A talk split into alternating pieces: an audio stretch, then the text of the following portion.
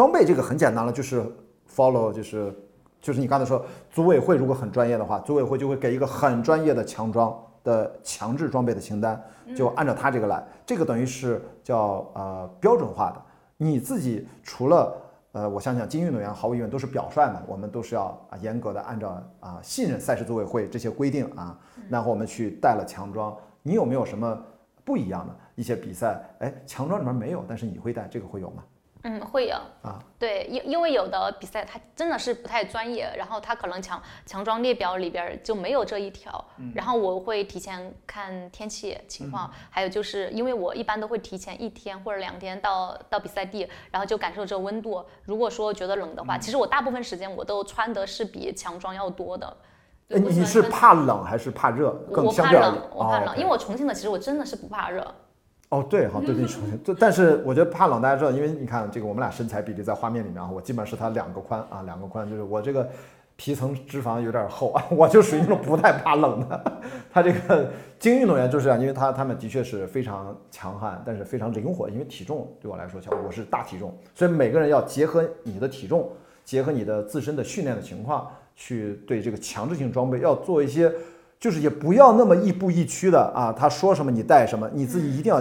结合自己的情况，对，要要评估，要评估，要做一些个性化的定制。我我开玩笑，我我每次都要带什么啊，身体的那个摩擦膏，就是因为就会磨嘛，磨裆什么的，就是你因为你流汗多是不是？我我不但流汗多，是我反复流汗，因为超长距离流了很多汗，然后干了结痂，然后又流汗，湿了透，湿了透。这个时候我就该就你看，我随便举一个小例子，别看这个小例子啊。我经常说什么摩裆，呃，什么呃放屁还是啥来着啊？水泡，这是越野跑三大终极问题。放屁还有啊？天哪！其实你看啊，我为什么很少遇到肠道问题？一，我对吃无所谓，欧洲给啥吃啥。最重要就是你要我们运动大口呼气，它会对呼吸道有很大的压力。所以我跑超长距离，特别是百英里。我必须要特别通畅，能够排气，我心里就踏实了。这是我给大家讲，这是我的一个身体安全。就是我如果跑了十几公里，我还一个屁都没放，我就特别紧张，我就特别紧，我真的我就啊，你就没有这个问题哈？没有，对我我只是消化真的是消化不好。我平时都基本上不放屁，我感觉我。哎呦天哪，咱们在聊什么？好吧，这这这是一期有有味道的视频。好，打住打住。但是就告诉大家，强装这个事情有标准化。也要有定制化，有个人化。你要从个人身体实际需求、你的训练水平，甚至这场比赛的特殊情况。呃，刚才我觉得，呃，向福超提了很重要一个概念，就是你你哪怕多带一点的，我们对于这种啊多带，就是我自己会称之它为叫呃冗余思维啊，不管是数学上还是计算机上，我们经常会提到一个冗余的概念，就是你你多准备个百分之十五，多准准备个百分之二十。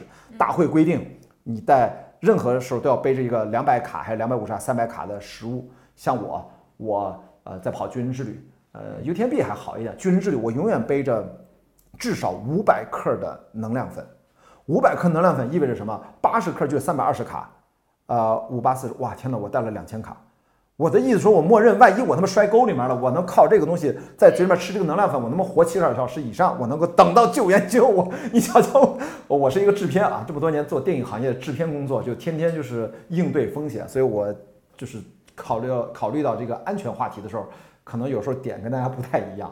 然后还有一个就是你刚才提到了竞争对手，是不是就是比赛策略的制定，实际上在赛道上。我们今天这个安全话题是息息相关的，就你决定这场比赛怎么跑，是最后对你这个比赛的过程当中可能遭遇的这个安全性的问题，它会是一个很重要的一个变量或者一个影响因素。你自己从你的比赛经验来看，呃，有没有因为你你其实想制定不一样的策略，你会发现哇，怎么出现了一些新的状况？我一直冲在最前面，和你跟随去跑会有区别吗？嗯，其实我是。我一直以来比赛，我都是按照自己的节奏在跑。嗯，对，只会是说有人会来打乱我的节奏，有可能。哦，对。然后因为我策略从来都是我我会按自己的节奏。对对。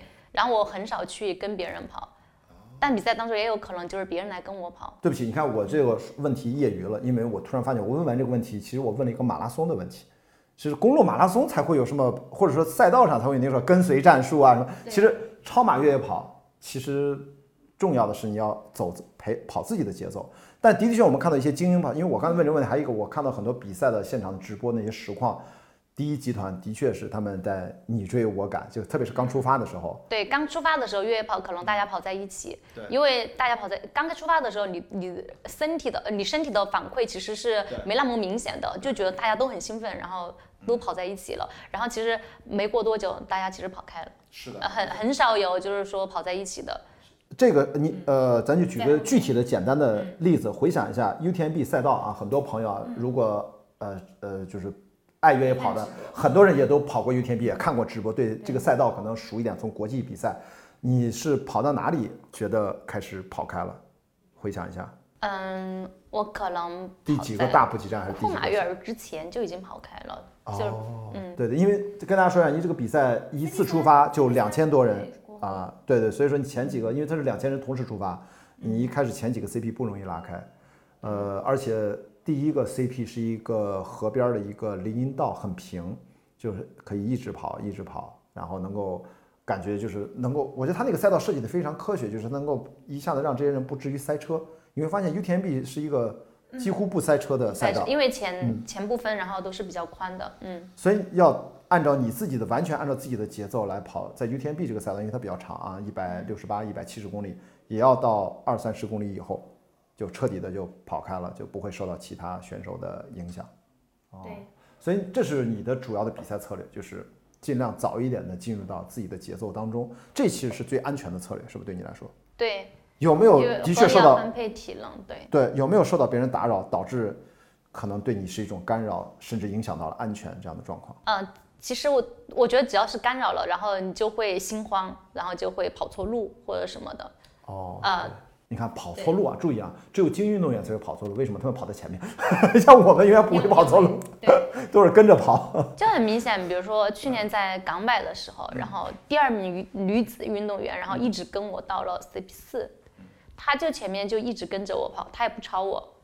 哦，他你就能感觉到他故意，他就能超他也不超。对他不超的，然后而且上坡下坡我就来感受他的速度，他到底是在哪方面就更擅长，或者说哪方面有劣势。然后他在跟我的这个过程过程当中，我就慢慢在你再去分析他。对，其实用听觉。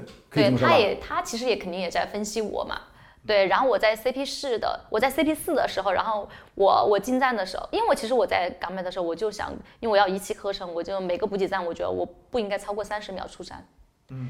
然后我在那个站，然后我我很快就出站了，我比远前面的要更快。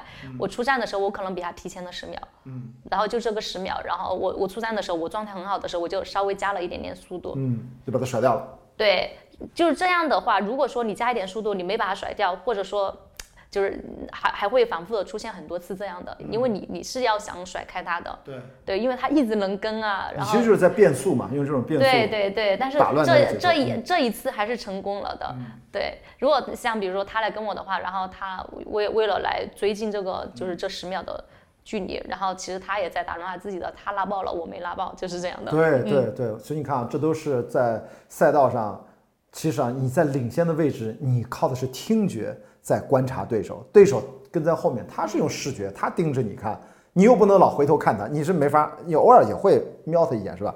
侧头看一眼，还是说完全就靠听？他是跟得很近的，对他跟得很近，你就能听他的脚步，还有呼吸，对。哇，他都。越野跑，你知道吗？还有越野跑，他都会贴那么近，他要干嘛呀？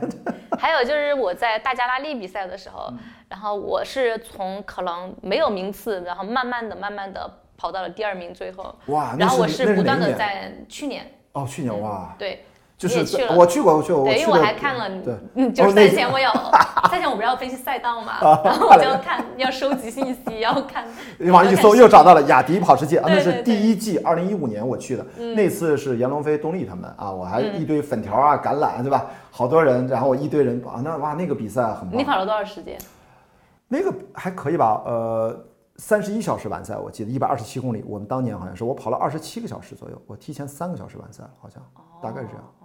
我记得，我不知道现在具体改了吗？也是一百二十七吗？还是啊，是的，是 trans 呃叫 Transgran Canaria，穿越大加那利岛。对，大加那利群岛有很多岛，上面都有非常棒的越野跑比赛。还有另外一场就是 Transvacania，最近火山在爆发，对，trans vakia 就在那火山爆发，哇，那个比赛是 Sky Running 天空跑里面非常经典的一场国际赛事，我觉得你一定会很喜欢。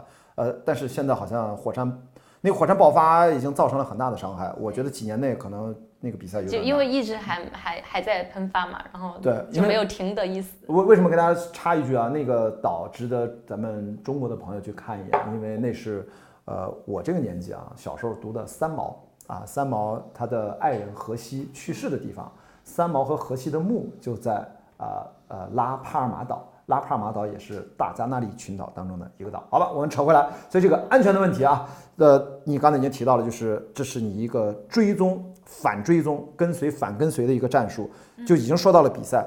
那你在比赛当中，因为第一个问题一上来你就说，在越野跑比赛当中，你的第一反应就是突发状况，对吧？第二个是组委会专业度，突发状况能不能举一两个例子？你真正在哪个重要的比赛当中遇到了什么跟安全有关的突发状况，能跟大家分享一下吗？嗯，比如说我在一三年，嗯，哦，一三年一场户外多项赛的时候，然后当时打雷，哦，天哪！对，像服装同学啊，了解他的知道，他是在越野跑之前，其实很多年的户外叫多项赛叫多项赛，户外多项赛的很丰富的赛事经验啊，在越野跑之前，打雷是怎么办呢？啊，